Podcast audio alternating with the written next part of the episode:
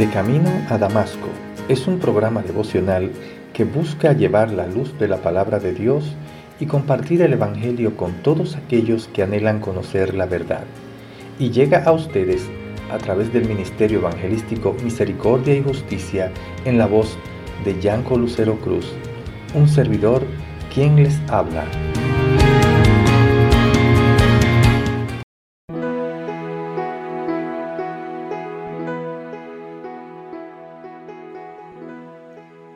Entonces le dijeron ellos, Decláranos ahora por qué nos ha venido este mal. ¿Qué oficio tienes y de dónde vienes? ¿Cuál es tu tierra y de qué pueblo eres? Y él les respondió, Soy hebreo y temo a Jehová, Dios de los cielos, que hizo el mar y la tierra. Jonás, capítulo 1, del verso 8 al 9.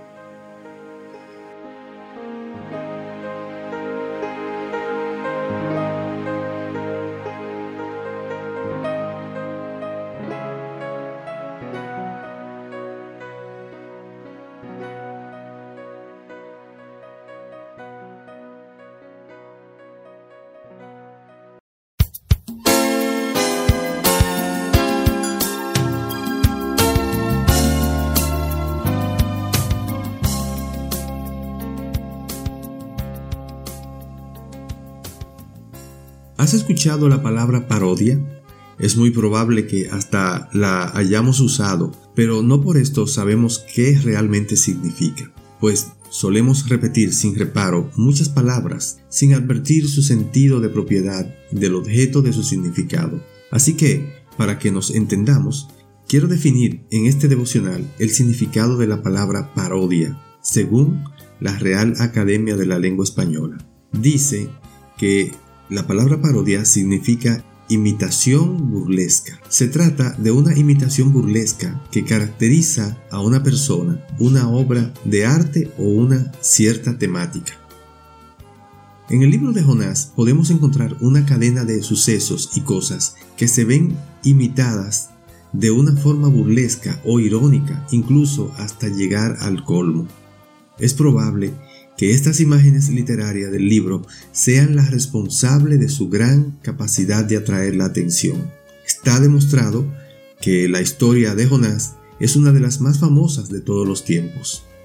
Para comenzar, podemos investigar y ver que desde el mismo nombre de Jonás, que significa paloma en hebreo, el personaje es incongruente con la imagen de la paloma, la cual es un ave conocida por su virtud de ser una mensajera diligente y precisa. Ya en Génesis 8 al 11 la vemos traer el buen mensaje de salvación al regresar al arca con un ramo de olivo. Pero Jonás no es diligente ni manso en el encargo de llevar el mensaje. Se queja y gime y trata de huir de su misión. Una parodia o imitación burlesca del símbolo de su nombre. Lo mismo sucede con la orden que Dios le da de dirigirse a un lugar y hacer algo específico en una gran ciudad descrita así en el verso 2 del capítulo 1. Sin embargo, Jonás entra en una nave que es una embarcación de un espacio limitado y para colmo se encierra en su camarote y aún más se encierra en sí mismo y se echa a dormir. Todo esto es una gran parodia, de una gran ciudad a una embarcación para quedarse encerrado en su sueño. Peor aún, Jonás no se declara en rebeldía contra su Dios, sino que parodia su encargo, hace una imitación burlesca de su encargo. Él les había hablado a los marinos de su huida de Dios en el verso 10 del mismo capítulo y le dijeron, ¿por qué has hecho esto? Porque ellos sabían que huía de la presencia de Jehová, pues él se lo había declarado. De modo que Jonás había hablado con ellos de antemano sobre el aspecto de su huida. Este miedo sobremanera que les llevó a ello era el resultado de el Dios que les describe Jonás como el creador de los cielos y el creador del mar y la tierra. Este Dios es el verdadero Dios. Él fue el que con su poder levantó un gran viento, una gran tempestad en el verso 3. Y para terminar, Jonás toma una decisión extrema, un sacrificio para que esta pequeña población se salvara y pide ser echado al mar y no predicar a una gran población. Pero Dios le tenía preparado a Jonás un gran pez. Amigo, amiga, Dios tiene preparado para ti un plan muy grande, del tamaño de la eternidad.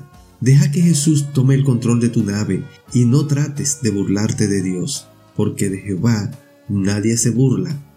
No dejes que tu vida sea una parodia. Oremos. Amado Dios Padre Celestial, te rogamos y te pedimos que tú nos guíe y nos lleve, Señor, al destino que tú nos has trazado. Pon de lado en nuestro corazón este deseo de nosotros imitar tu voluntad haciendo algo ridículo que no es lo que tú quieres que hagamos. Padre, perdónanos porque muchas veces queremos eh, parodiar lo que tú nos has encomendado. Ayúdanos, Señor, a tomar en serio tu palabra y a hacer tu voluntad aquí en la tierra como es allá en el cielo. En el nombre de Jesús. Amén.